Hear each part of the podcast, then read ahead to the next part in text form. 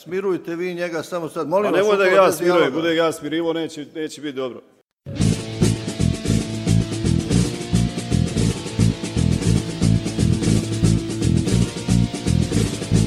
Bala bala bala bala Balkan. Bala bala bala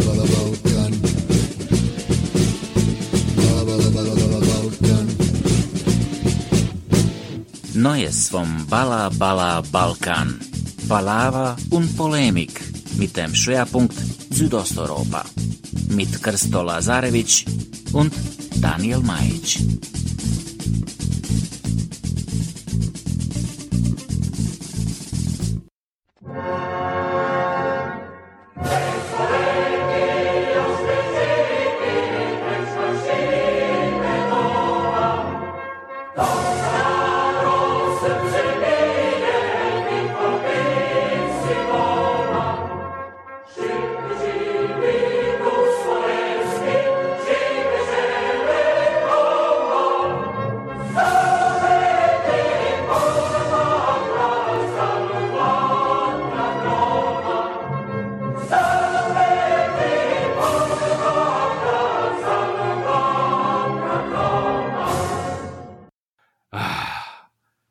Krsto, ist das nicht was?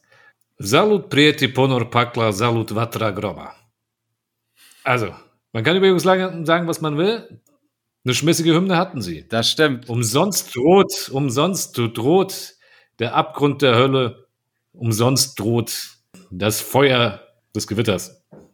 Aber hat er nicht ein anderes Land so eine ähnliche Hymne? Ich weiß nicht, was du meinst.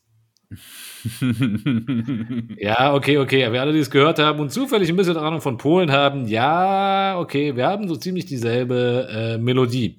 Das hat aber äh, den Hintergrund, dass das einfach äh, von der beide Hymnen von der panslawischen Hymne aus dem 19. Jahrhundert abgeleitet wurden. Melodietechnisch. Die Texte sind natürlich ganz anders. Ja, Christoph. Weil die Jugoslawen äh, mehr Grund haben, äh, äh, sich äh, äh, dem Panslawismus zur Hymne zu nehmen. Das möchte ich immer hier so betonen. Nichts gegen Polen, aber Das stimmt. Christoph, was macht das mit dir, wenn du diese Hymne hörst?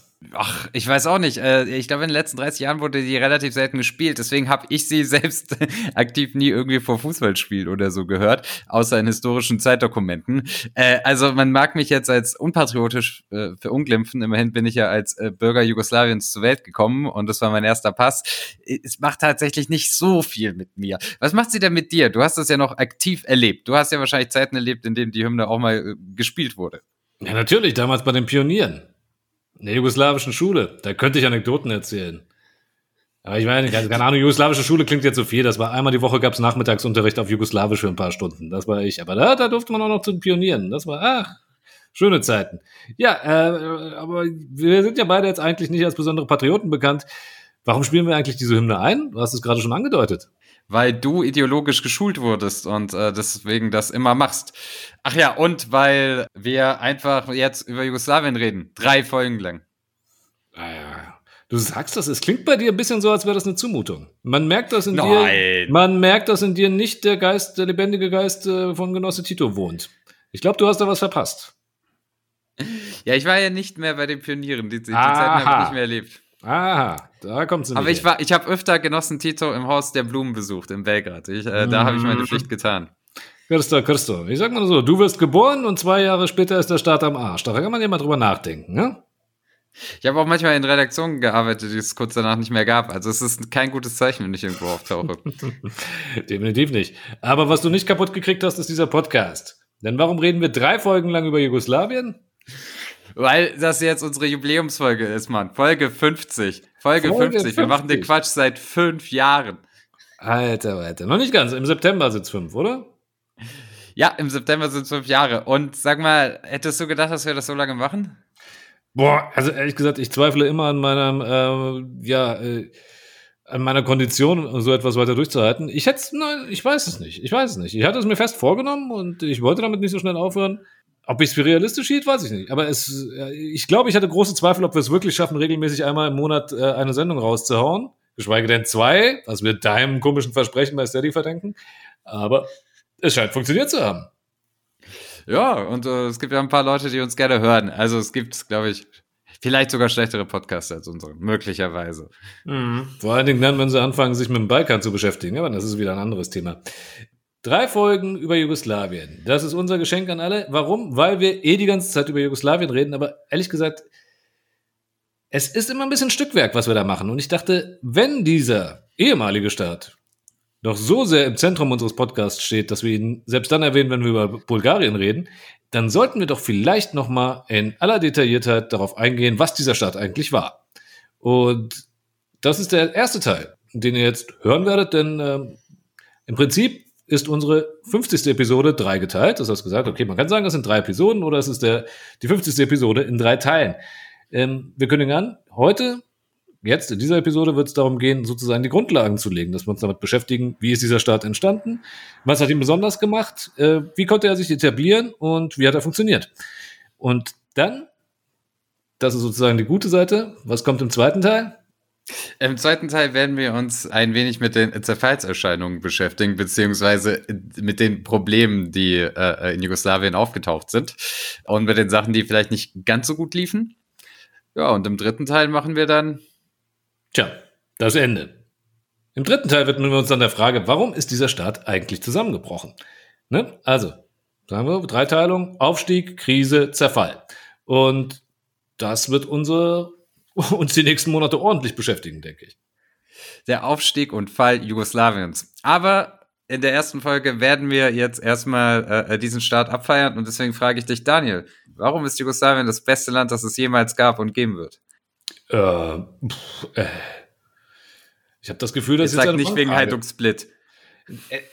Ich möchte dazu sagen, dass dieser Club auf jeden Fall mächtig dazu beigetragen hat, möchte ich sagen. Nein, wir werden jetzt nicht über Fußball reden. Nein, du siehst mich zögern, weil natürlich, also entgegen aller Behauptungen kroatischer Patrioten und diverser Nationalisten ist es ja nicht so, als ob, ich, ich spreche da jetzt auch mal einfach für dich ein bisschen mit, als ob wir jetzt sagen würden, das war so, so ein krass toller Start, dieses Jugoslawien, wie es war, oder? Nee, ich glaube, es ist aus der Nachbetrachtung, äh, neigt man vielleicht manchmal dazu, Dinge ein bisschen zu glorifizieren, beziehungsweise wenn man weiß, wie dieser Staat untergegangen ist, neigt man dazu, äh, ihn vielleicht etwas positiver zu bewerten. Und es gibt durchaus eine gewisse Jugoslawien-Nostalgie, die es ja auch bei jüngeren, aber gerade bei älteren Menschen gibt in den Nachfolgestaaten. Jetzt äh, kommt natürlich darauf an, wo man mit wem redet. Aber es gibt viele Leute, die, sagen wir mal, etwas über 50 sind und die dir sagen werden, so übel war das damals eigentlich alles nicht. Und je nachdem, wo sie herkommen, werden sie vielleicht noch sowas sagen wie, naja, heute ist es nicht groß besser.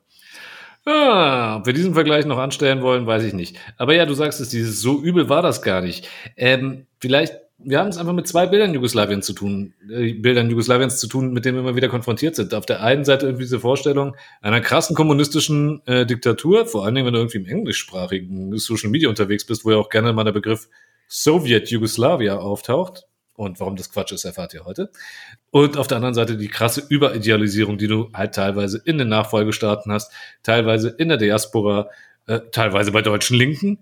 Und ähm, ja, ich denke, wir sollten uns nochmal darüber unterhalten, was eigentlich wirklich äh, Sache war. Ja, Und bevor jetzt irgendwelche Vorwürfe kommen, wir werden uns schon auch mit den dunkleren Seiten dieses Staates befassen. Keine Sorge. Ähm, Ja. Damit, dass es nicht alles so eine lupenreine D Demokratie war. Das, das wird schon auch noch kommen. Nein, nein, da muss man kritisch sein. Es war auch nicht alles super unter Genosse Tito. Ja.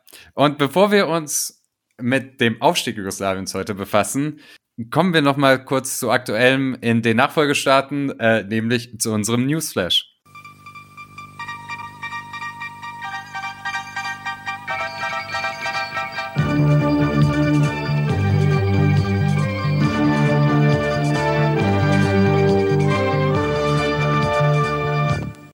Slowenien. Proteste von Regierungsgegnern haben am 25. Juni die offiziellen Feierlichkeiten zum 30. Jahrestag der slowenischen Unabhängigkeit begleitet. Während der umstrittene Premier Janis Janša bei der offiziellen Feier vor dem Parlamentsgebäude am Abend mehrere internationale Festgäste begrüßte, fand im Stadtzentrum eine alternative Feier statt, an der sich mehrere tausend Menschen beteiligten.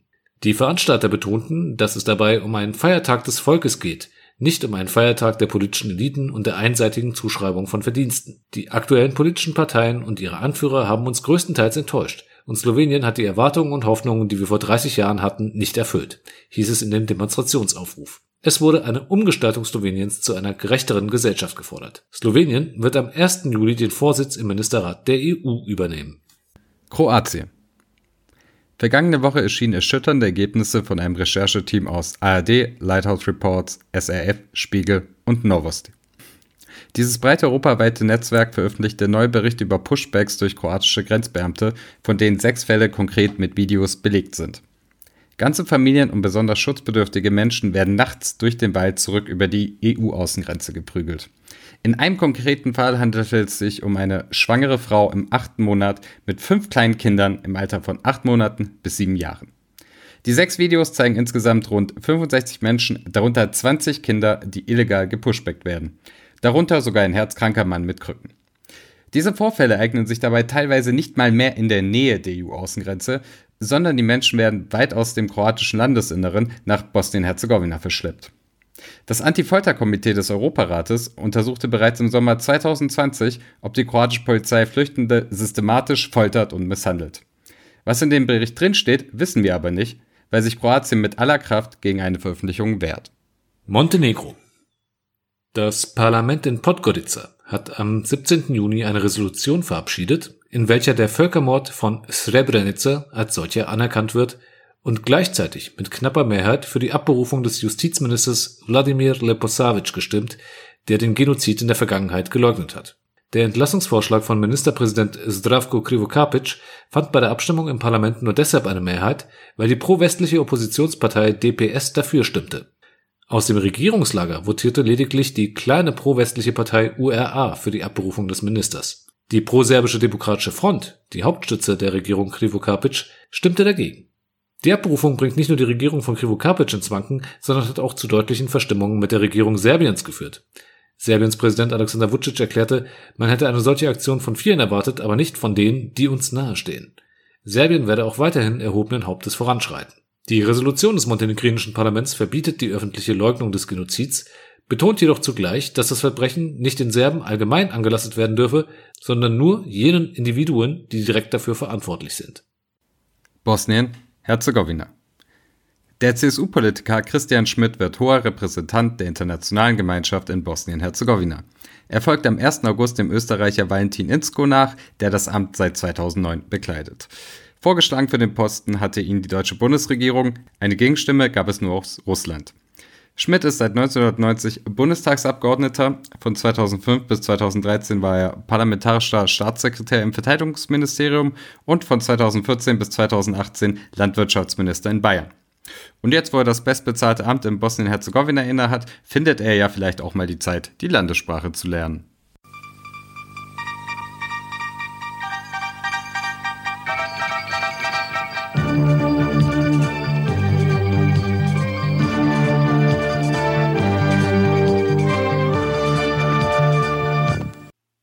Vor 30 Jahren, am 25. Juni 1991, erklärten Kroatien und Slowenien ihre Unabhängigkeit und traten aus Jugoslawien aus. Daniel, warum habt ihr Jugoslawien versaut? Äh, keine Ahnung, warum habt ihr Milosevic an die Macht gewählt? Nee, ich war damals, ich, da war ich doch nicht mal auf der Welt, okay? Also mir kannst du das jetzt nicht vorwerfen. Mhm. Ja, ja.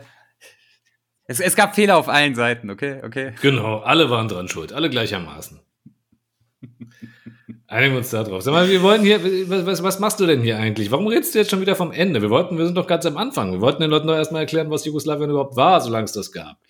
Ja, aber wenn, äh, also wenn wir jetzt schon so ein Datum haben und jetzt ganz viele Veranstaltungen gibt mit 30 Jahre Ende Jugoslawien, sollten wir doch betonen, dass äh, dieser Staat in, also in, in dieser Form vor 30 Jahren aufgehört hat zu bestehen. Es gab danach noch äh, eine Zeit lang Jugoslawien, Rest Jugoslawien, das dann später Serbien-Montenegro hieß und dann äh, hat sich Montenegro noch unabhängig erklärt und so weiter und so fort. Aber das Jugoslawien, über das wir äh, heute hier reden, gibt es seit ziemlich genau 30 Jahren. Hm, bist gerade irgendwie über einen Staat hinweggegangen, der auch aus Jugoslawien hervorgegangen ist und sich dann seit 2008 unabhängig ist. Kann das sein?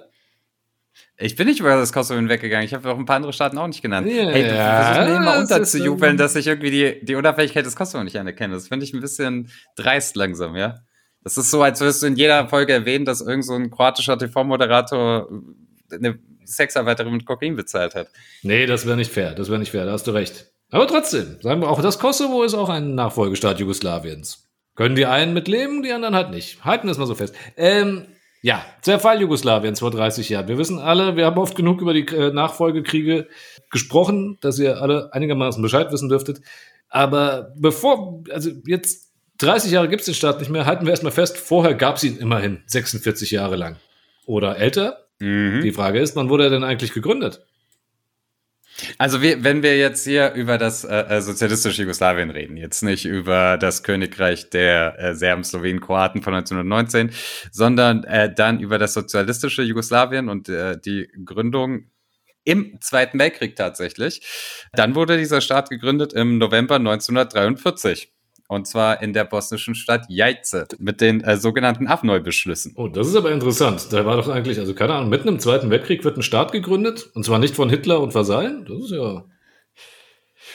Genau, Jugoslawien war, also das äh, äh vormalige Jugoslawien war äh, quasi unterteilt in äh, äh, Vasallenstaaten. Äh, äh, ein Teil wurde direkt äh, annektiert oder angebunden. Das war Slowenien äh, vor allen Dingen, ne? Also ich meine, Slowenien wurde aufgeteilt zwischen Deutschland, Ungarn und äh, Italien, ja?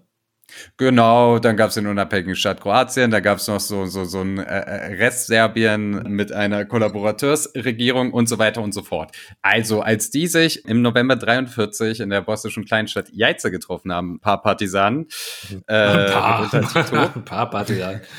Ja, okay, ein paar Partisanen haben sich da getroffen. Also sagen wir mal so, als, als sie Jugoslawien gegründet haben, gab es dieses Jugoslawien so noch nicht, aber sie haben mal die Idee eines föderativen sozialistischen Staates dort aufgeschrieben und diesen Staat dann offiziell gegründet. Hat dann halt nur noch eineinhalb Jahre gedauert, bis sie das auch alles äh, erobert haben. Ja.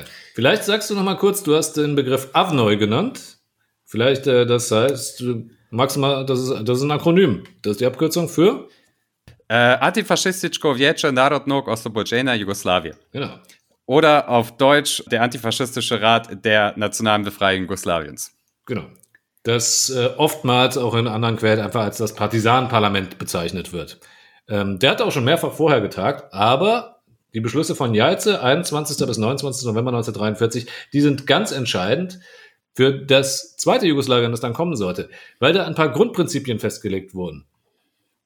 Genau, also ein Grundprinzip ist, äh, wie ja schon gesagt, dass diese Zerstückelung Jugoslawiens nicht anerkannt wird, sondern dass äh, Jugoslawien äh, weiter existieren soll als föderativer Staat mehrerer Völker. Das ist nicht unwichtig, das so zu erwähnen, denn erstens, äh, nicht nur, wie du gesagt hast, dass er de facto dieser Staat gerade zerschlagen worden war und in gegenseitig bekriegende Kleinstaaten sozusagen aufgeteilt worden war, die mehr oder minder mit Hitler-Deutschland und äh, Mussolini-Italien verbunden waren wir hatten das ein bisschen in der Tito-Folge angesprochen, die kommunistische Partei Jugoslawiens, die ja maßgeblich den Partisanenaufstand organisiert hat, die war sich sehr lange in ihrem Verhältnis zu diesem gesamtjugoslawischen Staat auch nicht ganz klar, was sie will. Ob sie eigentlich tatsächlich einen Jugoslawien haben will oder ob sie sich für die Emanzipierung der einzelnen Nationalitäten einsetzt und Jugoslawien gerne als losen Staatenbund hätte oder ganz zerschlagen möchte. Auch diese Option wurde lange in der KPJ diskutiert.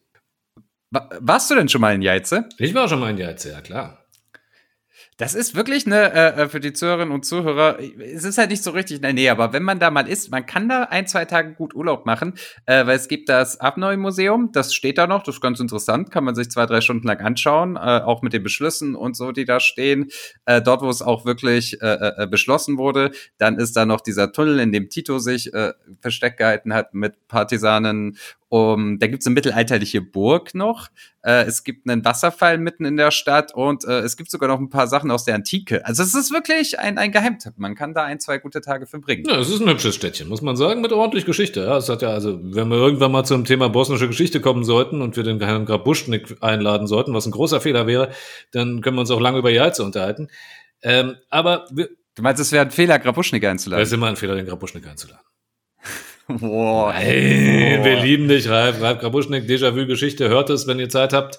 Und es ist gut erklärt. Ich habe als letztes von ihm die, die Bantu-Expansion gehört. Äh, guter Mann, der Grabuschnik, der kann was erklären. So.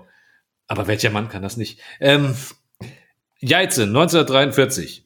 Genau, nochmal zu den Beschlüssen. Eine Sache wurde damals beschlossen, nämlich, dass es ein Staat gleichberechtigter Völker sein sollte mit ihren eigenen Republiken. Nicht wahr? Genau, nämlich föderativ äh, ausgelegt und e- eben nicht die Idee, es gibt einen Zentralstaat in Belgrad. Das war ja einer der äh, äh, Geburtsfehler dann des äh, anderen Jugoslawiens, äh, äh, das, das dann untergegangen ist, äh, sondern mit unabhängigen Republiken, die äh, große Entscheidungsbefugnis haben. Und die, dass man dann den Republiken am äh, Ende unter Milosevic die Macht wieder genommen hat, war ja dann wieder einer der Gründe für den Fall Jugoslawiens, wozu wir in einer anderen Folge kommen. Aber ja, genau, also die Idee war nicht, äh, wir haben Jugoslawien, äh, in der Mitte ist Belgrad und da wird alles entschieden, sondern die Grundidee war, hier, hier gibt es verschiedene Völker, es gibt verschiedene Republiken und die sind innerhalb dieser Föderation, haben eine gewisse Unabhängigkeit. Das war, das war die Grundidee dieses Staates Genau. Absolut dezentral, im Gegensatz zu Dingen, die dann, naja, in, in einem anderen äh, äh, äh, nominell sozialistischen äh, Teil der Welt passiert ist, sind. Ja, wo halt also Moskau entschieden wurde. Äh, äh, und zwar nicht nur in der Sowjetunion, sondern auch in den Satellitenstaaten. Ja. Aber zum Verhältnis zur Sowjetunion werden wir uns ja dann auch noch lange unterhalten müssen. Ich will nur auf eine Besonderheit hinweisen. Ne? Also diese Staaten waren dann, die, äh, Entschuldigung, die Teilrepubliken waren definiert eben als Staatenbestandteile der einzelnen Völker, ne? Narodi, und es gab aber auch noch die Narodnosti. Kannst du uns den Unterschied erklären? Weil eigentlich heißt beides Völker. W- Was ist der Unterschied? Okay. Das war äh, ein sprachlicher Unterschied, der gemacht wurde zwischen die Narodi, also die Völker Jugoslawiens, das waren halt Slowenen, Kroaten, äh, Bosniaken, damals Muslime genannt, noch Serben, Makedonier, Montenegriner. Diese sechs. Nun gab es allerdings natürlich auch nicht gerade wenige Ungarn in dem, was später mal Jugoslawien werden sollte. Und natürlich gab es die Kosovaren, die Kosovo-Albaner. Die galten als Narodnosti. Warum? Der Unterschied war, dass äh, die einen Völker, eben die sechs, die ich gerade als erstes aufgezählt hatte, die hatten ihre Nationenwerdung und ihr Nation-Building abgeschlossen innerhalb Jugoslawiens, während die anderen Völker halt natürlich auch schon sozusagen als Nationen anerkannt wurden, die allerdings ihre Staatswertung und Nationenwertung sozusagen außerhalb Jugoslawiens abgeschlossen haben. Aber beide sollten zum künftigen Jugoslawien gehören mit entsprechenden Rechten. Nur, dass eben die Minderheiten, könnten wir sagen, so etwas wie die Ungarn und die äh, Kosovaren zwar bestimmte Rechte hatten, auch eine bestimmte Autonomie, aber keine eigenen Teilrepubliken, zumindest keine vollständig eigenen Teilrepubliken. Ne? Ja. Waren dann äh, äh, Slowaken und Deutsche auch als äh, Narodnosti anerkannt? Weißt du das? Das, äh, tja, das Verhältnis zu den Deutschen war ja dann etwas schwierig. Das müsste ich jetzt nochmal nachschlagen, ob die so anerkannt wurden. Aber das Problem hat sich dann nach dem Zweiten Weltkrieg relativ gewaltsam gelöst. Ne? Ähm, ich glaube ehrlich gesagt nicht. Die Roma galten aber als Narodnosti. Die hatten auch ein Recht auf äh, kulturelle Förderung und so etwas. Ne? Ja, dann hat man diesen Staat äh, im November 43 äh, verkündet und ihn dann ab, ja, 44 beziehungsweise 45 auch angefangen, ihn aufzubauen. Und zwar die ersten drei Jahre unter der Ägide von Genossen Stalin. Ja, kann man Also das waren ja, das waren ja Hardcore-Stalinisten die ersten drei Jahre. Also da war nichts mit äh, Demokratie, Bürgerrechten oder irgendwas. Mhm. Darf ich mal kurz was fragen? Also nominell, Ja. was haben denn die Alliierten dazu gesagt, dass da die Kommunisten auf einmal die Macht übernommen haben? Die fanden das nicht so gut. Ernsthaft? Ja, es gab äh, diese, diese Geschichte, ich glaube, es war auf Yalta, als man eben Churchill und Stalin entschieden haben, wer in Südosteuropa etwas bekommt. Da wurden verschiedene Länder aufgeteilt und Jugoslawien war eins dieser Länder und da hieß es 50-50. Also Einfluss diesem werden, ne? 50-50, genau, Einfluss werden. Und bei diesem 50-50 war schon, also es gibt dieses Stück Papier, das haben die sich zugeschoben irgendwie äh, äh, bei dieser Konferenz, als sie besoffen waren und haben dann irgendwie Europa untereinander aufgeteilt. Äh, Mit 50-50 war schon klar, dass gemeint ist, dass Kroatien und Slowenien eigentlich nicht in eine äh, äh, östliche Einflusssphäre kommen sollen und äh, äh, dass äh, Jugoslawien als Staat schon gar nicht äh, kommunistisch werden sollte. Darauf hat äh, äh, Stalin ja auch sehr bestanden, noch während des Zweiten Weltkriegs. Oh ja. Also der hat äh, bis 44 äh, nicht besonders viel Unterstützung geschickt und auch Briefe an Tito geschrieben, in denen er gesagt hat, ähm, könnt ihr mal aufhören, euch hier kommunistisch zu nennen und so ein Quatsch. Ich, ich krieg Ärger mit den Alliierten wegen euch. Genau, darum ging es nämlich. Und deshalb, äh, bevor du jetzt gleich einsteigst in die Umwandlung sozusagen in die äh, in das äh, sozialistische kommunistische System, das es dann wurde, äh, vielleicht zum Verständnis: Es gab ja auch noch eine Exilregierung, nämlich die des äh, Königreichs Jugoslawiens, und mit der gab es tatsächlich dann irgendwann 1944 ein ein ähm, Ausgleich. Und zwar auf der schönen Insel Wies wurde da ein, ein ja, Pakt geschlossen zwischen der Exilregierung unter König Peter I. und äh, Tito. Man hat sich gegenseitig anerkannt Und man hat gesagt, man bildet sozusagen eine einheitliche äh, Regierung für das kommende Jugoslawien, was dann zur Folge hatte, dass äh, Tito zwar als Ministerpräsident fungierte, sein Außenminister und Vize aber dann ein gewisser Herr Ivan Šubašić war. Der war schon vorher im Königreich Jugoslawien sozusagen der Oberhaupt der Banovina, also des Fürstentums Kroatien innerhalb des Königreichs Jugoslawiens, also ein treuer Monarchist. Lustige Anekdote ist, dass man, die, man sich erzählt, ist, damals in Wies wurde diese Vereinbarung geschlossen. Was hat Tito als erstes gemacht? Ohne Absprache mit den Briten ein Flugzeug, ein sowjetisches Flugzeug bestiegen, ist nach Moskau gefahren und hat sich nochmal mit Stalin abgesprochen, dass das jetzt alles so äh, irgendwie seine Richtigkeit haben soll. Und was er dann verabredet hat, ist, dass die Rote Armee bei der Befreiung von Belgrad helfen soll, damit die dann auch irgendwie deutlich machen, dass sie ihre 50 Prozent Einflusssphäre da haben und nicht nur alliierte Truppen da auf einmal stehen und am Ende genötigt wird, doch noch irgendwie die Macht tatsächlich zu teilen. Ja, in der Praxis äh, sind die Alliierten da ja äh, nicht hingekommen. Ja, aber das wusste man Also- nicht. Das wusste man damals nicht, ob sie nicht tatsächlich Genau. genau. hinkommen, ne? Über Italien zum Beispiel. Genau, aber in der Praxis haben die äh, Partisanen das Land selbst befreit, ab 44 dann mit Unterstützung der Roten Armee. Genau. Kurzer Sprung, wir springen ans Ende des Krieges. D äh, ich glaube, zur Episode 100 könnten wir uns dann einfach nochmal der Geschichte des Zweiten Weltkriegs in Jugoslawien in drei Episoden widmen. Aber wir sollten nochmal ganz kurz, glaube ich, was viele nicht wissen, ist, äh, wie verheerend der Zweite Weltkrieg, also dieses Land hinterlassen hat. Macht sich klar, es ist ein Land gewesen von ungefähr 14 Millionen Einwohnern und es hatte eine Million Kriegstote allein. Ne? Äh, nach Ende des Krieges waren 3,5 Millionen Menschen in diesem Land obdachlos und mehr als 200.000 landwirtschaftliche Betriebe waren zerstört. Also das sind schon erschreckende Zahlen. Um es einfach ganz klar zu formulieren, auch wenn man sich mit Leuten, die diese Zeit miterlebt haben, unmittelbar nach 1945, das ist verbrannte Erde. Das sind äh, Teilen des Landes apokalyptische Zustände, die da geherrscht haben, mit Familien, die sich auch erst Jahrzehnte später wiedergefunden haben, weil die, Verheerungen dieses Krieges in Jugoslawien, insbesondere in Gebieten, großen Gebieten Kroatiens und Bosniens und Serbiens, un, unwahrscheinlich hoch waren. Es herrschte Not, Hunger, die Infrastruktur war quasi völlig zerstört in weiten Teilen des Landes. Ein Drittel der Industrie Ähm, war zerstört, mindestens ein Drittel. Genau. Damit soll man jetzt einen Staat aufbauen. Ja. Ja, Wie lief denn das so mit dem Staatsaufbau, Daniel, so ab 45? Naja, ich würde mal sagen, nach bewährten, nach bewährten sowjetischen Rezept erstmal. Nee. Also nominell war ja erstmal diese, diese Regierung, die da gebildet wurde, mit den Monarchisten zusammen eine Art Volksfront. Da waren bürgerliche Parteien drin, wenn auch die meisten, die wirklich vorkriegswichtigen Parteien eben nicht. Und man hat die, äh, man hat die seitens der KPJ, also der Kommunistischen Partei Jugoslawiens, ja, so ein bisschen mitlaufen lassen, dem Schein nach. De facto besetzt waren schon sämtliche Schlüsselpositionen natürlich mit äh, treuen Tito-Anhängern und äh, verlässlichen Kommunisten. So lief das erstmal ab. Und ja, im November 45 gab es dann Wahlen. Was? Es wurde gewählt? Ja, im November 19... Hä? wa- Ich weiß auch nicht, was das soll, ja. Wenn es nur eine richtige Entscheidung gibt, dann muss man doch nicht, also, ja, muss man die Leute noch nicht verwirren. Also. Und das haben sich die Kommunisten auch gedacht. Denn eigentlich, also, wie diese Wahl ablief, war dann so, man konnte für die Volksfront stimmen oder dagegen. Da gab es keinen Druck, ne? Aber wenn man dagegen stimmen wollte, dann musste man seinen Stimmzettel in einen gesonderten, äh, in eine gesonderte Wahlurne werfen, zum Beispiel. Naja, ein bisschen merkwürdig. Weißt du zufällig das Ergebnis? Ja, mein Gott, 90 Prozent haben für die Volksfront gestimmt. Nur 90 Prozent. Ja. Das ist ja, da macht ja jeder SPD-Parteitag heute mehr. Das ist ja, das ist ja wenig. Ja, also sagen wir mal so, es gibt durchaus berechtigte Zweifel an der, am demokratischen Ablauf dieser Wahl.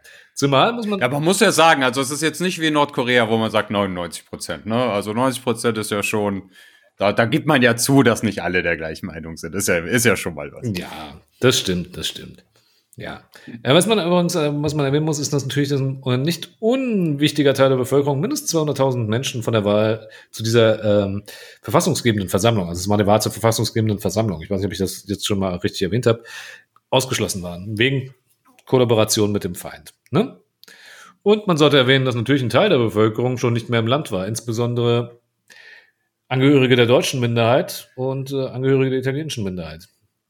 Genau, und dann ähm, hatte man ein paar Jahre, in denen ja, Jugoslawien quasi Teil der stalinistischen Einflusssphäre war. in Europa. Kann man nicht anders sagen, oder? Genau. Also, Also- es war noch, bevor sich die Blöcke so richtig formiert haben, aber die ersten Jahre sah es ja schon danach aus, als würde Jugoslawien äh, einen ähnlichen Weg gehen wie andere Staaten, Genau. wie Rumänien, Bulgarien oder auch die DDR. Ja, das kann man schon so sagen. Also der erste Schritt dazu war am 29. Dez äh, November wurden dann äh, 45 wurde erstmal die Monarchie äh, auch offiziell abgeschafft und äh, der ehemalige König Peter der Erste, Ciao, Paul. der wurde dann äh, erstmal de, dem wurde ein Einreiseverbot erteilt und damit war es das auch mit der Volksfront. Ne? Und äh, achso, wie hieß denn, äh, weißt du, wie dieser erste, dieser Staat dann eigentlich offiziell hieß? Ich verrate mal so viel, er hieß nicht Sozialistische Föderative Republik Jugoslawien. Äh, nee, hieß das nicht so? Ne, Ich sagte, die Abkürzung auf Jugoslawisch war FNRJ. Fünnerje. Nicht Sıfırje. Nein. Federalna, Narodna. Sehr gut, Christo. Ja, Federativna Narodna Republika Jugoslavia. Die Föderative Volksrepublik Jugoslawien. Ah, das sozialistisch hatten sie noch. Ja, ja, ja. Genau. Genau. Ja, und du sagtest das schon richtig. Jugoslawien galt zu dem Zeitpunkt auch, äh, vor allen Dingen in amerikanischen Quellen, als Satellit Nummer 1 von Moskau. Ja. Sah ja ganz gut aus, erstmal so bis 48. Genau. Aber warum galten sie denn? Aber dann hat's irgendwie, irgendwie, was, was war da? Was, was, haben Tito und Stalin sich dann beim Saufen zerstritten oder was da passiert? ich dachte, das kannst du mir erzählen. Du bist doch ja so der Experte für die für Saufgeschichten. Naja, also 48 kam es ähm, dann zum Bruch äh, zwischen äh, Stalin und Tito. Das hatte sich schon länger angedeutet. Und es hatte mehrere Gründe. Also es fängt schon im Zweiten Weltkrieg an, äh, dass, dass die Partisanen irgendwie der Meinung war, dass ihnen aus Moskau nicht ausreichend geholfen wird. Und äh, die Partisanen, beziehungsweise Tito hatte auch einen anderen Stand gegenüber Stalin, als das in anderen Satellitenstaaten der Fall war, wo die Rote Armee einmarschiert äh, ist. Die haben einen Großteil des Landes aus eigener Kraft befreit gehabt. Ähm, und dann gab es mehrere Streitigkeiten. Ich glaube, 48 am Ende hatte sich entzündet ein Bulgarien, wenn ich mich nicht ganz irre, oder? Ja, an mehreren Sachen. Aber ja, Bulgarien, Albanien, das kannst du mal erläutern, was es da an Streit gab. Ja, also es, das hatten wir aber schon in unserer Tito-Folge. Ne? Wer es nochmal genauer ha haben will, kann es da nochmal nachhören. Äh, aber es ging darum, wo wird welcher Staat wie geschaffen und es äh, war im Gespräch, ob es nicht äh, ob Jugoslawien nicht auch noch Bulgarien oder Albanien umfassen sollte. Ob man da einen äh, äh, noch größeren Staat macht. Also mit Da Bulgarien gab es äh, da sogar schon so die Absprachen und Verträge. Ne? Zum Beispiel eine Zollunion sollte es geben. Genau, und dann meinte Stalin, nee, das findet er nicht gut. Macht mal nicht, bitte. Genau. Ähm, und hat eigentlich ziemlich reinregiert die ganze Zeit und äh, das führte zu Streitigkeiten und irgendwann äh, zu einem gewissen Unverständnis, warum man sich denn in Moskau eigentlich noch weiterhin fügen sollte. Genau.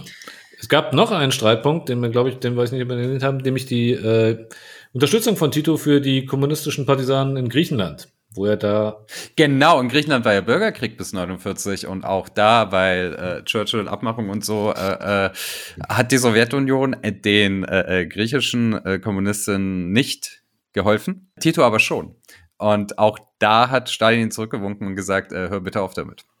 Interessant. Stalin hält sich an Abmachungen. Vertragstreue. naja, okay. Ja, also das waren so die zentralen Punkte. Die äh, Führung der KPDSU, also Stalin selbst, hat natürlich das in einem Brief zusammengefasst und hat unter anderem der Kommunistischen Partei Jugoslawiens vorgeworfen, dass sie, als allererstes hat er vorgeworfen, dass sie zu sehr auf der Eigenständigkeit ihrer politischen Erfahrungen besteht. Auf gut Deutsch, äh, ihr stellt mich hier ein bisschen in den Schatten. Ne? Dann hat er ihnen vorgeworfen, dass sie komplett versagt hätten bei der äh, Kollektivierung der Landwirtschaft. Äh, lustigerweise, Weil das in der Sowjetunion so gut lief, ne? ja, das lief super. Ja, darauf hatten, aber darauf hatte das ist ja interessant. Darauf hatte die KPJ in den ersten Jahren erstmal verzichtet. Sie hat es dann lustigerweise ganz überstürzt in Angriff genommen, nachdem diese Beschwerde aus Moskau kam. Und Kollektivierung kommen wir noch drauf. Ziemliche Katastrophe in Jugoslawien. Und äh, Ja, ähnlich erfolgreich wie in der Sowjetunion, muss man sagen. ja. Und äh, als allerletztes hat er dann noch moniert, dass äh, ja äh, sowjetischen Repräsentanten in Jugoslawien die Arbeit schwer gemacht wird. Also auf gut Deutsch, hier, ihr lasst uns nicht spionieren, wie wir wollen, und außerdem seid ihr ein bisschen bockig. So, ne? Und dann kam es 48 zum Bruch mit Stalin. Genau. Und alle, also überall hing immer Stalin und dann hing Tito, muss man sich vorstellen. Und dann wurde Stalin überall abgehangen. Und äh, ganz viele Leute, die äh, gestern noch große Stalinisten waren, waren es auf einmal nicht mehr. Äh, beziehungsweise die, denen man noch vorgeworfen hat, Stalinisten zu sein, äh, äh, hatten dann Schauprozesse vor sich und gegen die wurde rigoros vorgegangen. Kann man so sagen. Manche sagen, man hat ihnen, sehr zynische Zungen sagen, man hat ihnen einen längeren Adria-Urlaub spendiert. Oh, das ist, das ist gemein, Daniel. Das ist, äh, das ist gemein. Wegen Goliotok wahrscheinlich, Genau. oder? Ja, es ist nicht lustig. Darüber reden wir dann in der zweiten Folge mehr. Aber ja, genau. Äh, Gefängnisinsel, quasi ein, ein Gulag auf einer Insel. Anders kann man es ja nicht sagen. Ja, also Gori Otok, äh, nackte Insel, heißt nackte Insel nicht, weil es irgendwie ein FKK-Ressort ist, sondern weil es äh, eine vegetationslose Insel ist. Und da wurde ein Straflager äh, eingerichtet, unter anderem vor allen Dingen für die sogenannten Com-Informler. Das hat den Hintergrund, Jugoslawien wurde dann 48, am 28. Juni äh, wurde die KPJ aus der Com-Inform, also der Zusammenschluss der kommunistischen Parteien, ähm, ausgeschlossen. Kurze Zeit später, 49 dann aus dem äh, Rat für Wirtschaftshilfe. Also da wurden sämtliche seitens der äh, Sowjetunion sämtliche Verbindungen nach Jugoslawien erstmal gekappt. Jugoslawien, Tito, die KPJ reagierten natürlich mit Repression gegenüber diversen Menschen, die sie als Anhänger des Stalinismus dann bezichtigten, dem sie bis gestern auch angehangen hatten. Naja. Umgekehrt in der Sowjetunion oder äh, äh, auch in den Satellitenstaaten wurden äh, sogenannte Titoisten verfolgt. Wie das bei, bei so Entsäuberungswellen damals war, auch oft unabhängig davon, ob sie tatsächlich welche waren oder nicht. Wenn man Leute damals loswerden wollte, äh, dann gerne mit dem Hintergrund, dass man behauptet hat, sie seien halt Titoisten. Also, ganz schön Druck im Kessel. Wie reagiert denn Jugoslawien darauf? Also, oder die KPJ, sagen wir es mal so, denn sie hat alle Schalthebel der Macht längst besetzt und ist Alleinherrscherin. Ja, haben wir äh, äh, gerade schon gesagt, mit massiven Repressalien gegen äh, allen, bei denen sie davon ausgehen, dass sie gegen sie stehen. Und einer Abkehr vom, naja, vom äh, dem, was später der Ostblock wird. Und einer gewissen Hinwendung zum Westen, weil die auch gemerkt haben, okay, äh, nicht den gleichen Fehler gemacht wie Albanien und sich irgendwie komplett isoliert von der Welt, sondern gemerkt haben, okay, äh, äh, mit irgendwelchen Leuten müssen wir schon noch Handel und Außenpolitik machen. Und wenn die im Ostblock uns nicht haben wollen, dann müssen wir uns vielleicht ein bisschen dem Westen annähern. Hm. Und da vielleicht auch ein bisschen uns abschauen, wie die Sachen machen. Das stimmt, aber wie sah das denn, lassen wir reden, wie sah das denn konkret im Innern aus? Also ich meine, bis 48 hatten wir da sozusagen eine Regierung, die, die wird, die wird hier als Entwicklungsdiktatur in diversen Quellen äh, beschrieben, die ganz viel nach dem Vorbild der Sowjetunion versucht hat zu organisieren. Ja, also angefangen bei, gut, die, Ko die Kollektivierung hat sie dann erst äh, 48 eingesetzt, aber bei Zwangseinkauf, ja, also Zwangseinkauf von Gütern, mächtige Investitionen in Schwerindustrie, etc. Organisatorisch irgendwie die Sowjetunion nacheifert. Das ändert sich ja jetzt. Was kommt denn jetzt?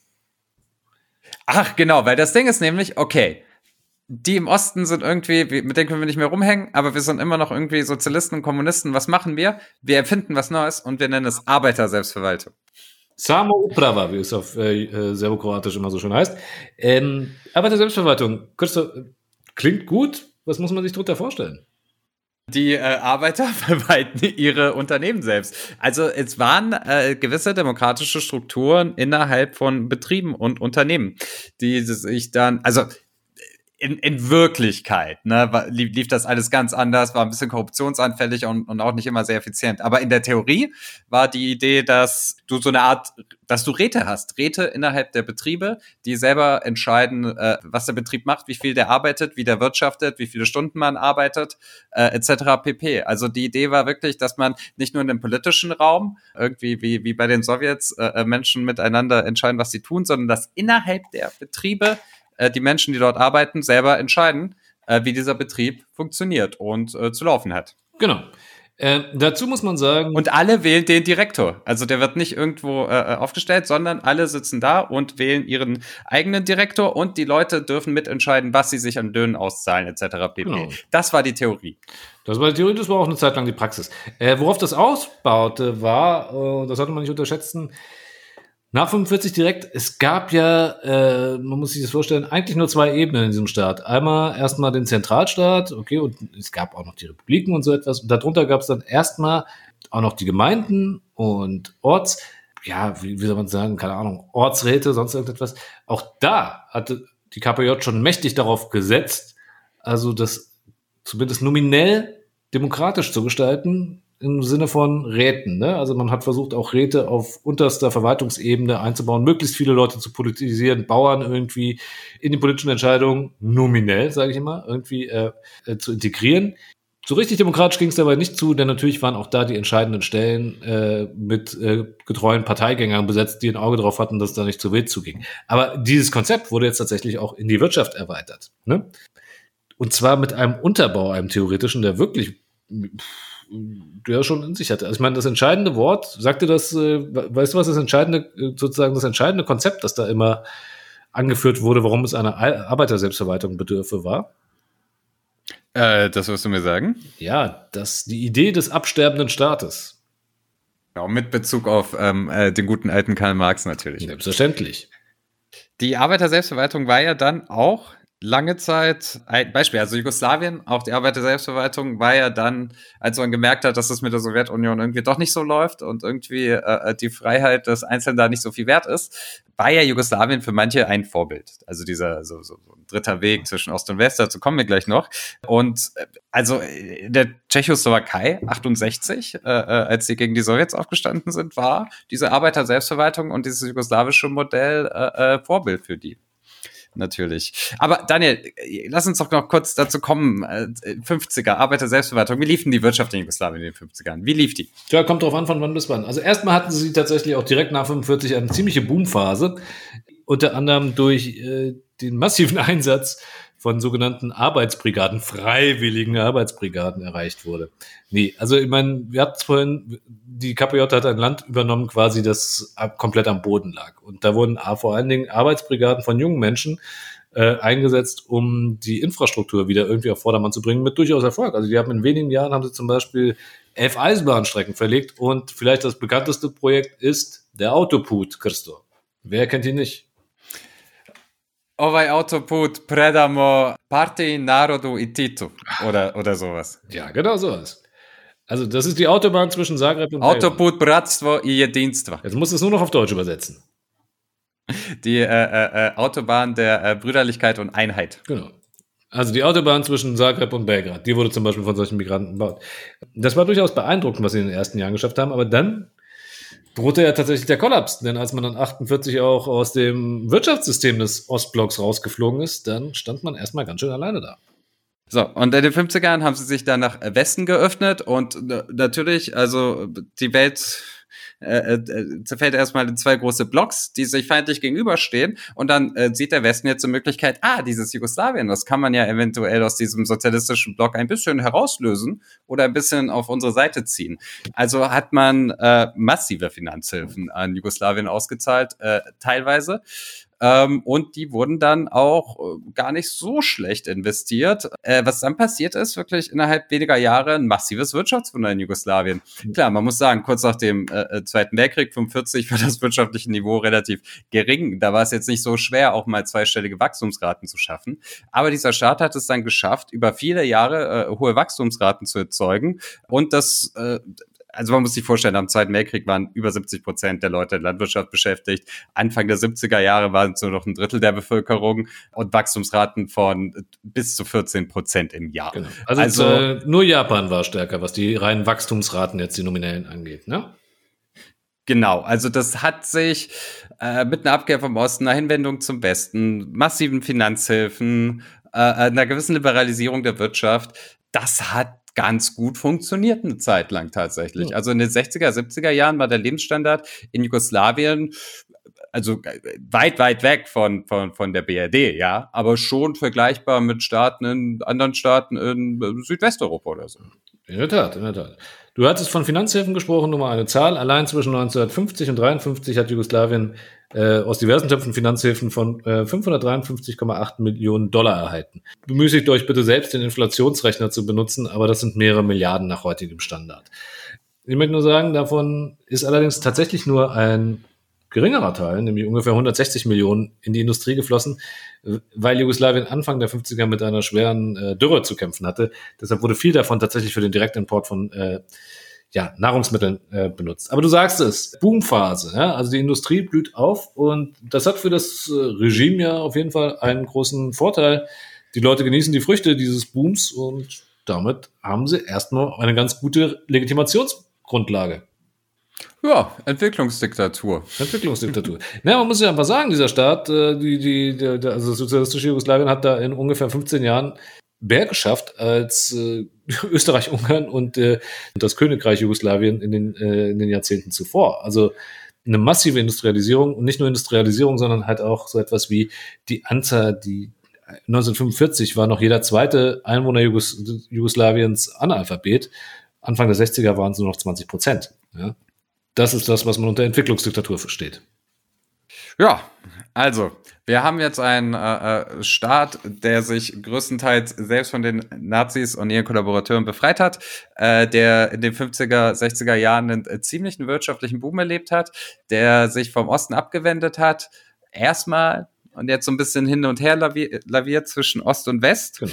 Ähm, ne, als Stalin stirbt, dann söhnt man sich über Khrushchev dann doch allmählich ein bisschen mit der Sowjetunion aus. Ne?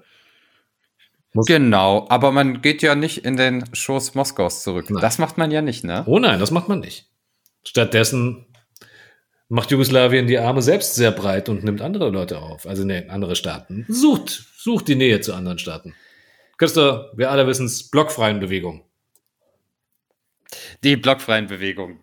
Ähm, weißt du, wo die gegründet wurden und in welchem Jahr? Und wo? Oh, ich weiß, dass sie im Jahr 1961 gegründet wurden. Ja, aber in welcher Stadt wohl? Jetzt sagst du, wenn du jetzt Tuzla sagst. In Tomislavgrad. Nein, Quatsch. Nein, der erste Gipfel war natürlich 1961 in Belgrad. Natürlich. Und der erste Vorsitzende der blockfreien Bewegung war natürlich Josip Broz Tito, äh, gefolgt von Nasser dann später. Äh, Ägypten, beziehungsweise damals sogar Vereinigte Arabische Republik, als Ägypten und Syrien kurzzeitig ein Staat waren. An, an, andere, andere Anekdote der Weltgeschichte. Aber genau, ähm, Jugoslawien hat dann aus diesem zwischen Ost- und West-Lavieren äh, so äh, eine Signature Move gemacht und eine eigene Bewegung der blockfreien Staaten gegründet, die sich weder dem Westen noch dem Osten zugehörig fühlen und die sehr, sehr viele ja, Staaten angezogen hat, die sich frisch aus den Fängen des Kolonialismus befreit haben. Wobei, sagen wir mal so, zwischen Ost und West, knick, knack, hat doch ein bisschen mehr dem Osten zuneigend, oder? Wenn die Blockfreien mal ganz ehrlich sind. Ja, also ist nicht an Moskau gebunden, aber ist jetzt nicht so, als ob, naja. Oh. Oh. Ja, aber ich, also bei so einem, also ich, bei- Kuba ja, bei Indien bin ich mir da gar nicht so sicher. Also, ja, ja, doch, Indien, also, na, erzähl mal. Also der blockfreien Bewegung gehörten ja irgendwie äh, äh, äh, Dutzende, sehr, sehr, sehr, sehr, sehr viele Staaten an. Also die waren, manche waren schon dem Ostblock eher zugeneigt, aber das war, glaube ich, nicht bei allen so, glaube ich nicht. Ja, nö, aber man hat sich da, also, ja, also zum Beispiel Indien hat ja dann auch sozusagen eine Form von Sozialismus äh, lange Jahrzehnte gelebt, aber das ist, äh, das geht jetzt zu sehr ins Detail. Äh, Christo, äh, Genau. Aber wir können sagen, der internationale Ruf Jugoslawiens oder warum Jugoslawien auf der Weltbühne eine Rolle gespielt hat, war die äh, äh, Bewegung der blockfreien Staaten, die dort mit initiiert wurde. Und die besondere Rolle Jugoslawiens war, dass sie als wie schon gesagt, 50er, 60er Jahre aufstrebender Staat, langsam auch respektierter Staat in Europa diese Bewegung mit angeführt haben. Äh, und die meisten Staaten, die aber der blockfreien Bewegung angehörten, aus, ja, aus dem globalen Süden kamen natürlich. Und dort hatte Jugoslawien äh, äh, eine sehr, sehr wichtige Rolle. Und das ist natürlich für die Geschichte dieses Landes. Also erstmal, äh, äh, die Subalternen schaffen es, äh, sich selbst aus den Zwängen der Nazis zu befreien.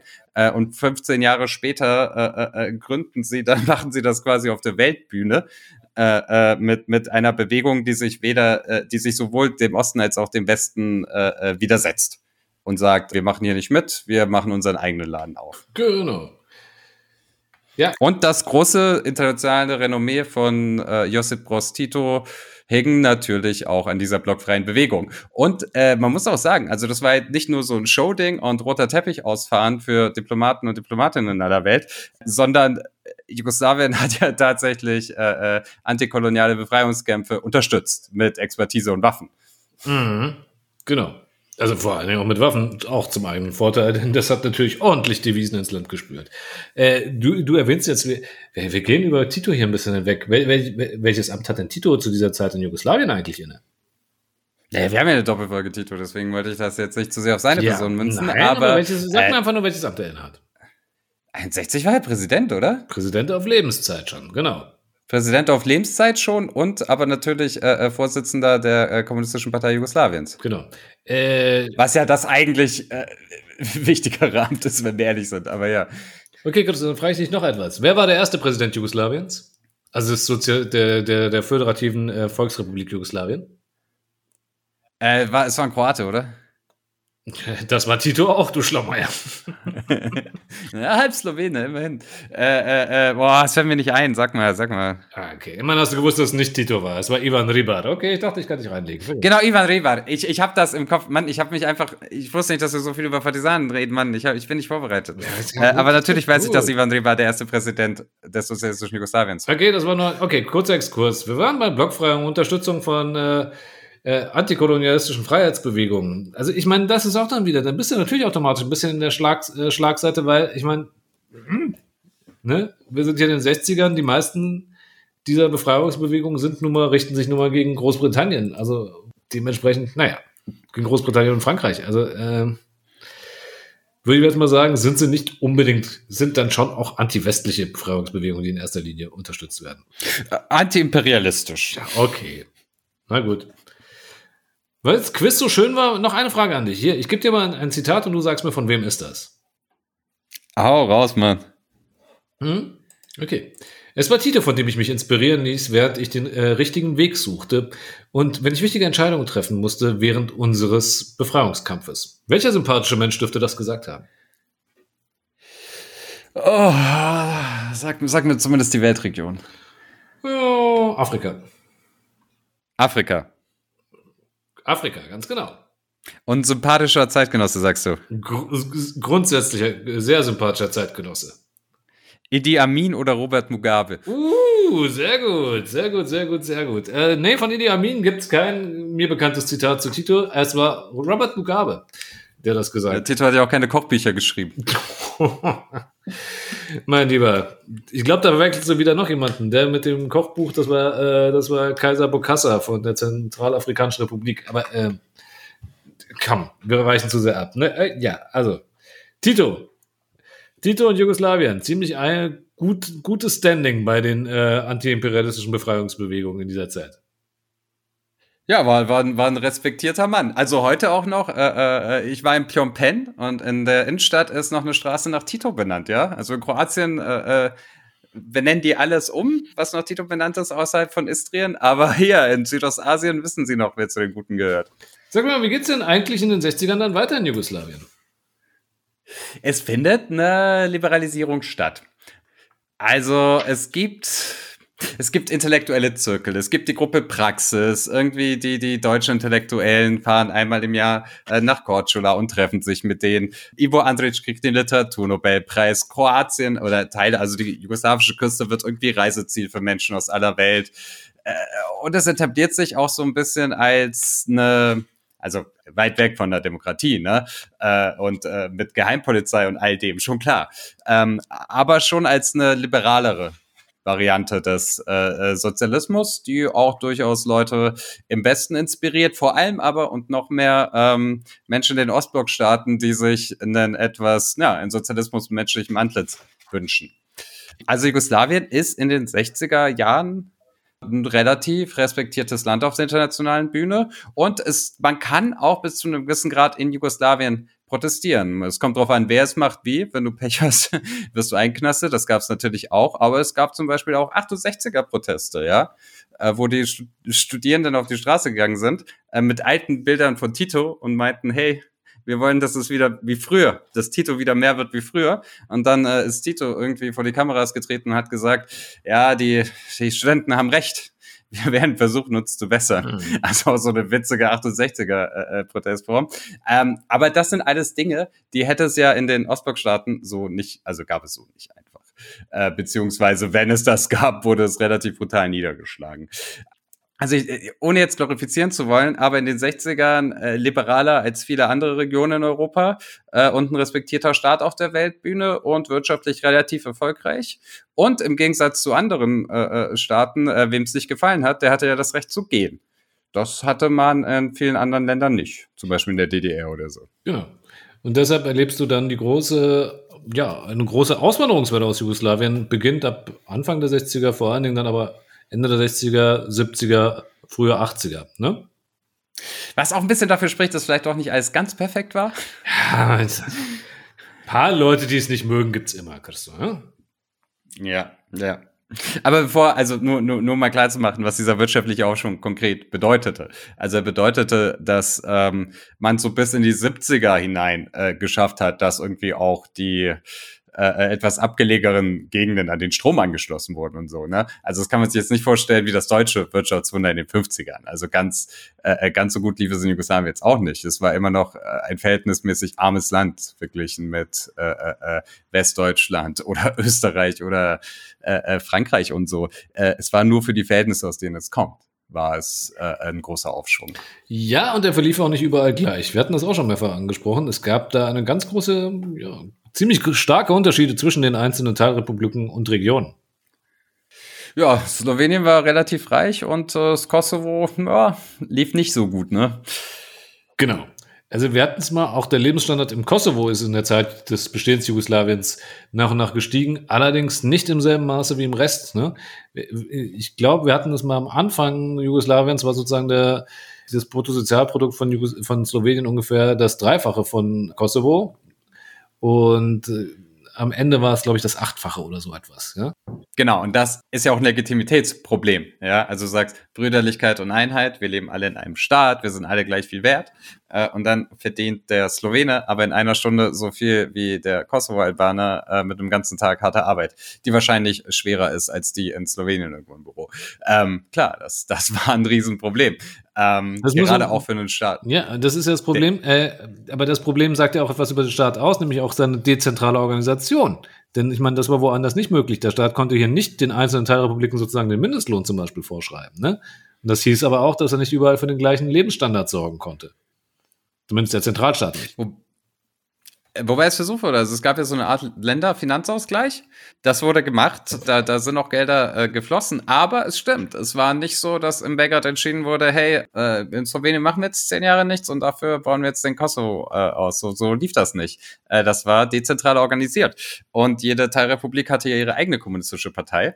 Genau, Ähm, denn das muss man mal sagen. Wenn wir in den 60ern sind, da gibt's die Kommunistische Partei Jugoslawiens längst nicht mehr. Zumindest dem Namen nach nicht mehr. Und die sind zusammengeschlossen im Bund der Kommunisten Jugoslawiens, ne? dem Nachfolger der KPJ. Genau, äh, und das heißt dezentral. Also wie ist denn dieser Staat konkret aufgebaut? Ja, also er trägt seinen Namen, wir hatten es auch mehrfach gesagt, er ist föderativ aufgebaut und- und das auch tatsächlich, wie wir es gerade schon gesagt haben. Also wir haben sechs Teilrepubliken, Slowenien, Kroatien, Bosnien-Herzegowina.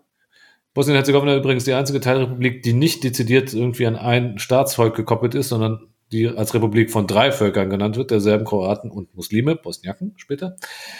Mazedonien, Montenegro und Serbien mit dem Sonderfall, dass Serbien noch zwei autonome Provinzen, Regionen, wie man sie nennen möchte, hat, nämlich die Vojvodina im Norden, eine sehr multiethnische Region und eben das Kosovo. Nominell sind das natürlich weiterhin Untereinheiten von Serbien. Tatsächlich haben sie aber weitgehende Autonomie und sie kommen in ihrer Stellung und dem, was ihnen zusteht, sozusagen auch äh, den Republiken sehr nahe, auch wenn sie keine Republiken sind. Also äh, was dürfen die Republiken? Die Republiken haben weitgehende, ja, wie gesagt, nominell weitgehende Handlungsfreiheit. Also zumindest im Innern, in Organisation der Arbeit, in der Infrastruktur. Das wird nicht mehr zentral in Belgrad entschieden. Und Achso, sie haben vor allem Äh, die Kulturhoheit. Das sollte man auch nicht vergessen. Das ist ähnlich wie in Deutschland. Sie haben die Kulturhoheit ähm, und sie dürfen dementsprechend beispielsweise auch den Schulunterricht gestalten. Und so ist ja klar, ist der Großteil des Schulunterrichts im Kosovo auf äh, äh, Kosovo-Albanisch, in Kroatien dann in der kroatischen Standardsprache und so weiter. Ne? Es gibt auch diese rechte Erzählung, dass Jugoslawien quasi ein Völkergefängnis war, das äh, die verschiedenen Menschen und Völker eingesperrt hat äh, äh, und sie ihrer Freiheit beraubt hat äh, und ihnen verboten hat, sich irgendwie als, weiß nicht, Kroaten zu bezeichnen oder ihre Flagge zu hissen oder so. Das ist schon ein ziemlicher Mythos, oder? Also da kann man sagen, das ist Quatsch. Es ist Quatsch. Ne? Also ich meine, damit wir uns nicht falsch verstehen, äh, das haben wir jetzt vielleicht, geht hier vielleicht ein bisschen unter, aber wir kommen ja noch auf die dunklen Seiten. Sagen wir es mal, es war eine autoritäre Herrschaft, es war eine Einparteiendiktatur und es war ein repressives System, wo du ganz schnell, wenn du für die Unabhängigkeit äh, einer Teilrepublik eingetreten bist, mächtigen Ärger bekommen konntest, selbst wenn du nicht mehr in Jugoslawien gelebt hast. Aber, aber, was es nicht war, ist eine Diktatur, die irgendwie darauf gesetzt hätte, irgendwie, ähm, keine Ahnung, meinetwegen die kroatische oder slowenische Identität auszurotten. Ganz im Gegenteil. Das hatten wir schon mehrfach erwähnt. Ne? Also die Kommunistische Partei Jugoslawiens ist davon ausgegangen, meine Fresse, die Nationenbildung ist in Jugoslawien abgeschlossen. Wir dürfen auf gar keinen Fall versuchen, so etwas wie einen übernationalen, einen jugoslawischen Nationalismus zu fördern oder eine Jugoslaw, die, Fiktion einer jugoslawischen Nation zu erzeugen. Ganz im Gegenteil. Ja, in anderen Teilen Europas, äh, Spanien unter Franco-Diktatur, äh, ja, also da, da war es schon schwierig, Katalanisch zu sprechen, äh, um es mal äh, gelinde zu formulieren. Das Problem hatte man in Slowenien nicht mehr, wenn man Slowenisch gesprochen hat, und in Mazedonien auch nicht mehr, wenn man Mazedonisch gesprochen Ja. hat. Also nur Ähm, als Beispiel, ne? In Kroatien wirst du möglicherweise Leute finden, die dir erzählen, dass die heutige Hymne nicht gesungen werden durfte. Also dieses äh, ähm, ne? Lijepa naša domovino, unsere schöne Heimat, das ist die kroatische Hymne. Äh, große Überraschung, sie war auch schon in Jugoslawien die offizielle Hymne der, der Sozialistischen Republik Kroatien und wurde bei offiziellen Anlässen gespielt. Also das ist kompletter Quatsch. Ne? Ja, die Schachownica war ja auch Teil der Flagge, wo auch Leute behaupten, die sei verboten gewesen. Ja. Das ist, also das ist absurd, was da behauptet ja. wird. Als Tito geheiratet hat, das ist immer die schönste, das wird eine Anekdote, die wir dann immer wieder anführen. Als Tito geheiratet hat, musste er seine eigene Nationalität angeben und das Dokument liegt heute noch vor, wo er selbst Kroate eingetragen hat, ja. Und es gibt ja auch bei Leute, die erzählen, du dürftest nicht sagen, dass du Kroate bist. Was für ein Quatsch, ja. Aber jetzt kommen wir doch zu einer interessanten Entwicklung in Jugoslawien. Äh, eigentlich gibt es ja keinen Jugoslawien. Eigentlich ist Jugoslawien ja ein Zusammenschluss der südslawischen Völker. Jeder kann seine Nation angeben, dann gibt es noch ein paar Minderheiten. Und jetzt gibt es irgendwie Volkszählungen in den 60ern, wo auf einmal ganz viele Leute anfangen, sich als Jugoslawen zu erklären. Also quasi von unten äh, äh, diese, diese Nationalität angeben äh, und schaffen, was ja eigentlich von oben gar nicht vorgesehen war. Und so ist es. Wobei man einmal sagen muss, es bleibt immer im einstelligen äh, Prozentbereich auf den Gesamtstaat. Ja, aber teilweise im höheren einstelligen Prozentbereich. Also es ist schon eine relevante Größe von Menschen, gerade in urbanen Regionen, die das machen und vor allem auch in äh, äh, Städten mit äh, äh, einer sehr gemischten äh, Bevölkerung. Also es waren halt insbesondere Leute, die äh, Jugoslawien besonders toll fanden oder die aus interethnischen Beziehungen hervorgegangen sind. Ich weiß jetzt gar nicht, wie viele es genau waren, die sich am Ende als Jugoslawien verstanden haben, aber 1991, äh, noch kurz vor dem Krieg, haben sich in Tuzla, in meiner Geburtsstadt, äh, 16,6 Prozent der Bevölkerung als äh, Jugoslawen gesehen. Und äh, Tuzla ist ja jetzt eine etwas linkere Stadt, in der äh, äh, auch bis heute äh, nie Nationalisten an der Macht waren, äh, auch während und nach dem Krieg nicht. Ähm, das waren schon oft Leute, die antinationalistischer drauf waren. Also kann man, glaube ich, äh, äh, so sagen. Das stimmt. Und bei all dem Gerede über Nationalitäten und was denen in Jugoslawien angetan wurde, möchten wir eine Sache festhalten. Es gibt nur eine Nationalität, die äh, tatsächlich verschwunden ist auf dem Gebiet Jugoslawiens, nämlich die Jugoslawen. Und das nach dem Ende Jugoslawiens. Denn auf einmal konnte man sich nicht mehr so bezeichnen, selbst wenn man es wollte. Es gibt aber heute noch Leute, die das äh, bei Sonstige ankreuzen und hinschreiben. Gibt es bei Volkszählungen noch. Das stimmt. Und es gibt Lepa Brenner. Also ein paar Jugoslawen sind übrig geblieben. Es gibt aber auch Jedi-Ritter oder sowas. Also ja. Und es gibt Lepa Brenner, die sich als Jugoslawien bezeichnen. Das ist doch das Allerwichtigste. solange Lepa Brenner lebt, lebt Jugoslawien. So ist das. Ja, aber jetzt kommen wir mal. Jugoslawen hin oder her. Wir, wo sind wir denn jetzt? Wir sind irgendwie in den 60ern. Es geht weiter bergauf, wenn auch nicht mehr so schnell, ne? Und jetzt, 1971, gibt es irgendwie Leute, die ein Problem mit diesem total geilen Staat haben. Daniel, was ist mit euch Kroaten? Was soll das? Entschuldige bitte, ja? Wenn man auch ständig Serbisch hören muss, ja? Wenn überall Serbisch gesprochen wird. Wenn überall einem der Eindruck erweckt wird, man, äh, die eigene Sprache wird ein bisschen untergebuttert, obwohl sie nominal gleichberechtigt ist, dann wird man ja wohl nochmal den Mund aufmachen. Kroatischer Frühling, 1971. Kroatische Intellektuelle. Und man muss sagen, also die meisten antijugoslawischen Bewegungen, beziehungsweise Leute, die diesen Staat abschaffen wollten, kamen aus intellektuellen Zirkeln. Also das war keine Bewegung von unten, anfangs zumindest. Ja, jetzt erzähl doch mal, was wollte denn dieser, dieser kroatische Frühling? Was weiß ich, was die Kroaten wollen, das musst du schon erzählen. Also der sogenannte kroatische Frühling war eine Bewegung, die ist erstmal entstanden, äh, wie ich habe es gerade angedeutet habe, ein bisschen aus dem Streit um die Stellung der kroatischen Schriftsprache, ne, die sich äh, diverse äh, Intellektuelle gemeint haben, deren Stellung würde immer mehr zugunsten des Standard äh, serbokroatischen verdrängt, das de facto irgendwie mehr, immer mehr dem Standard serbischen ähnelt. Kurz zusammengefasst. Und daraus entwickelte sich ein zunehmender Protest für mehr Dezentralisierung, für mehr, noch mehr Rechte für die Einzelstaaten. Das kulminierte dann 1971 im sogenannten kroatischen Frühling und in der sogenannten Massenbewegung. Große Demonstrationen in Zagreb für mehr, äh, für mehr Autonomie für äh, Kroatien und die anderen Teilrepubliken, nominell dann auch.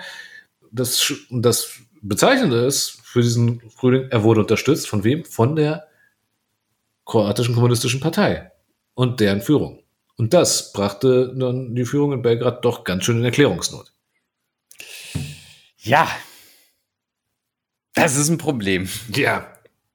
Weil, Aber man hat die dann antanzen lassen in Belgrad und äh, äh, ihnen klargemacht, dass das jetzt, ja, bei aller Liberalität und so, dass das jetzt ein bisschen zu weit geht. ja. Also, das Problem ist ja irgendwie, das ist, ist dieses Dezentralisierungskonzept, da war ja irgendwie der zweite Mann im Staate, Kardel, eigentlich ein ganz großer Anhänger davon.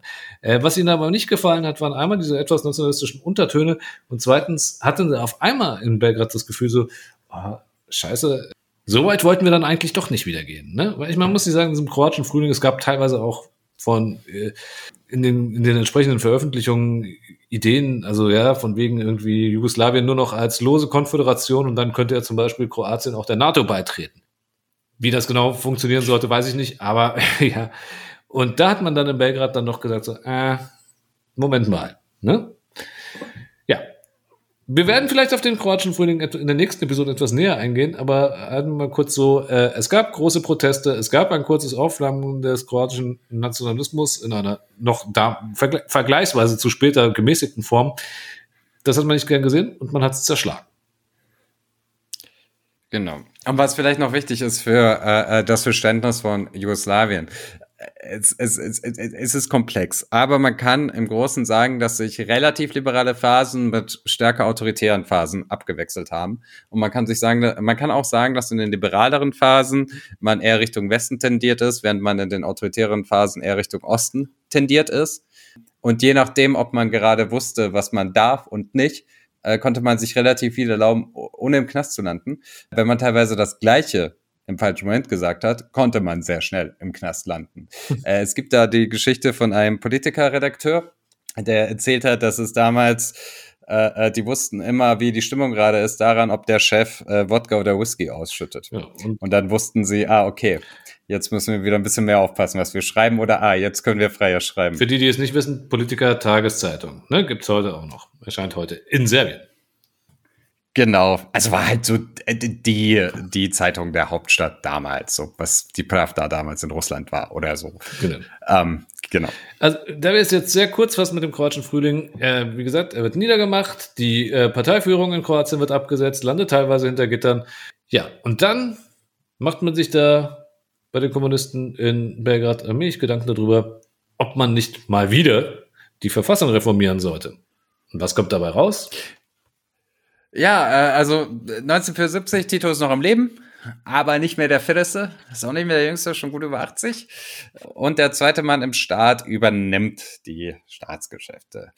Äh, Herr Kadel, und es gibt 1974 eine neue Verfassung, die den Teilrepubliken noch mehr Rechte einräumt, bis zur Sezession, bis zum Recht äh, zu sagen, wir wollen nicht mehr zu Jugoslawien gehören. Entschuldigung, jetzt komme ich aber nicht mehr mit. Gerade eben hat man eine, eine Bewegung zerschlagen, die genau das gefordert hat und jetzt macht man was? Also, Ja, da liegen drei Jahre dazwischen, meine Güte. also wirklich konsequent waren sie nicht, oder? Also, Ja, also ist es halt, wenn du verschiedene Machtzentren hast und da nicht einfach äh, äh, einer in Moskau sitzt, der einen sagt, was sie zu tun haben. Das ist dann halt ein bisschen ist, hat ja so ist das, wenn Kardel da irgendwie mitmischt. Wenn du dem Slowenen da irgendwas machen lässt, nein, das ist doch, also bitte dich, da kann doch nichts mehr rauskommen. Ein Wunder, dass er irgendwie nicht die Autobahnmaut nur irgendwie auf Verfassungsrang gehoben hat. Ich weiß, es ist, Aber er war wahrscheinlich ein besserer Staatsmann als der aktuelle Premierminister von Slowenien, das muss man auch mal sagen. da, da gibt es unterschiedliche Meinungen.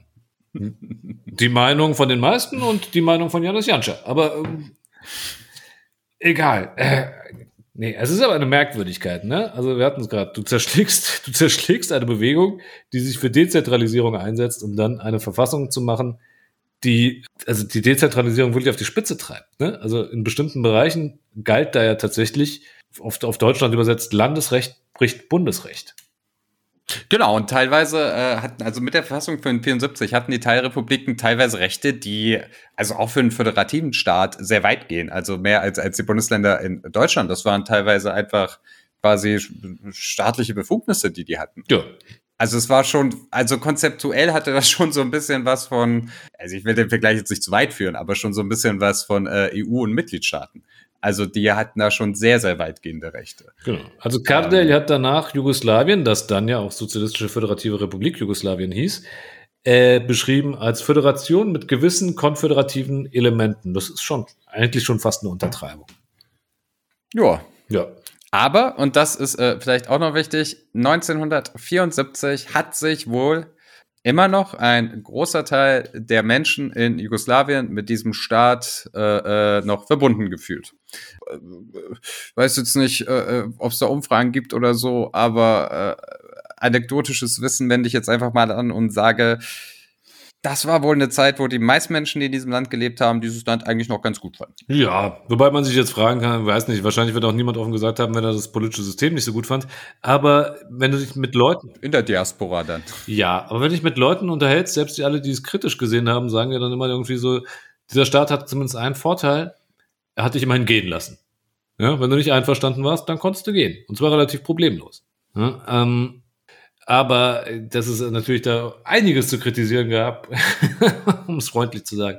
Ich meine, darauf werden wir dann hoffentlich in der nächsten Episode nochmal ordentlich zu sprechen kommen.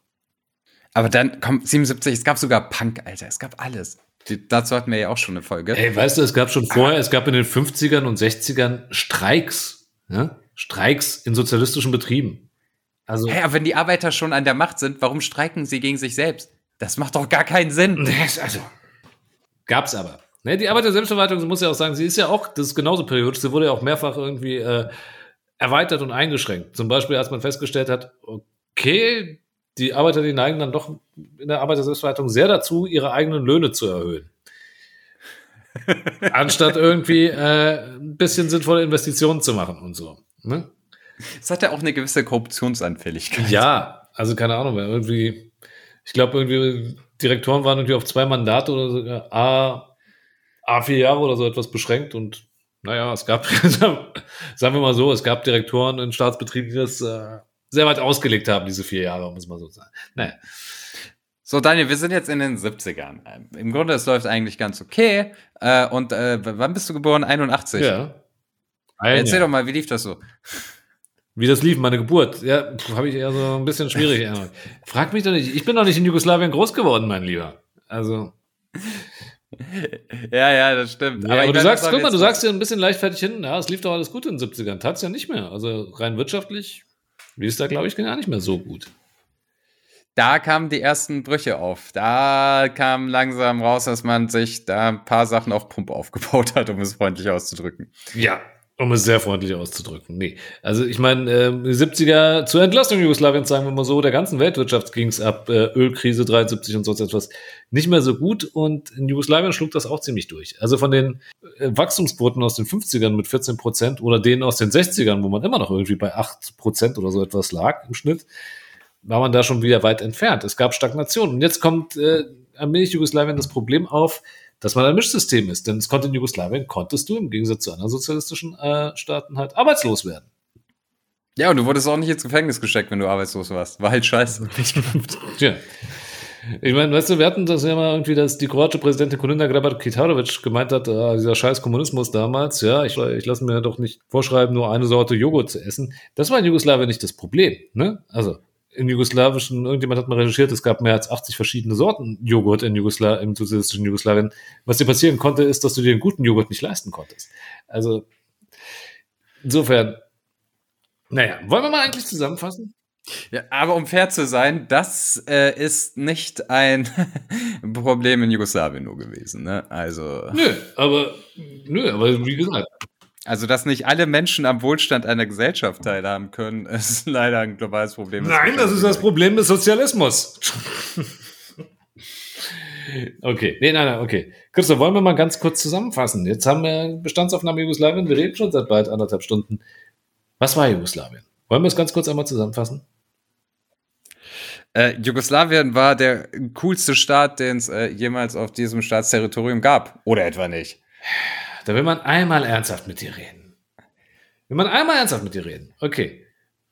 Nein, okay. Was war Jugoslawien? Wir haben, Jugoslawien ist de facto eine Einparteienstaat gewesen. Allerdings ein sozialistischer Einparteienstaat mit föderativen Elementen, mit föderativen Teilrepubliken, die weitgehende Autonomie genossen haben, mit einem Mischsystem, einem nicht Mischsystem aus äh, Marktelementen und Arbeiter-Selbstverwaltung. Es ist auf jeden Fall ein ziemlich einzigartiger Staat gewesen, um es mal so auszudrücken. Ja, also wenn man sich sonst in Europa umschaut, gab es noch einen anderen Staat, der bei der blockfreien Bewegung dabei war? Nein, das oder? wüsste. Der sich in dieser Form auch äh, äh, für die Staaten des globalen Südens ausgesprochen hat, der sich sowohl gegen äh, äh, den Westen als auch gegen den Osten hin und wieder gestellt hat oder mehr auf die Seite laviert ist. Nee, also das war sowohl äh, äh, im Wirtschaftssystem als auch in der Außenpolitik eine Besonderheit. Also recht einzigartig, muss man Genau. sagen. Und deshalb, liebe Leute, wenn ihr euch fragt, warum redet ihr über Jugoslawien, warum muss man immer noch über Jugoslawien reden, ist, weil es das vorher nicht gab und danach wird es schwer, das auch nochmal zu haben. Mit allen seinen guten und seinen schlechten Seiten. Und deshalb reden wir so viel über Jugoslawien. Und jetzt habt ihr hoffentlich endlich einmal kompakt, äh, kompakt, einen Überblick darüber gehabt, was dieses Jugoslawien eigentlich so besonders gemacht hat. Amen. Besten Dank. Christoph, 50. Episode Nummer 1 ist im Kasten. 50. Episode Nummer 1. Genau. Geil. Und das heißt, äh, wir müssen uns bald an Episode 50 Nummer 2 machen und ich weiß nicht. Ich glaube, die könnte kürzer werden, wenn wir über die schlechten Seiten Jugoslawiens sprechen, oder? ja, das haben wir in Ich 10 denke- Minuten abgehandelt. Ja? Muss man ja nicht so drauf rumhaken. Nein, okay, Gottes Namen. Nee, liebe Leute, es sind nicht nur die schlechten Seiten, die wir behandeln wollen. Nächstes Mal geht es, ist der Titel Krise. Was hat die Krise, wie sah die Krise aus? Denn ihr seht, wir haben jetzt in den 80ern angehalten, weil da bricht die Krise voll aus. Wir befassen uns mit dieser Krise und ich glaube, wir verraten nicht zu viel, wenn wir vorweg sagen, ist, was da ausbricht, hat seine Wurzeln schon vorher. Willst du damit andeuten, dass Genosse Tito Fehler gemacht hat? Ich weiß nicht. Fehler würde ich nicht sagen. Wie beim Mao, 70% gut, 30% Ich würde schlecht. mal sagen, er war an manchen Stellen ein bisschen zu liberal. Nein, in Gottes Namen. Hoffentlich schneidet sich oh Gott, oh Gott, oh Gott. Ey, nein, bevor wir uns jetzt weiter um Kopf und Kragen reden, sage ich lieber äh, Smrt Faschismu und Lakonoc. Smrt fašizmu, sloboda narodu.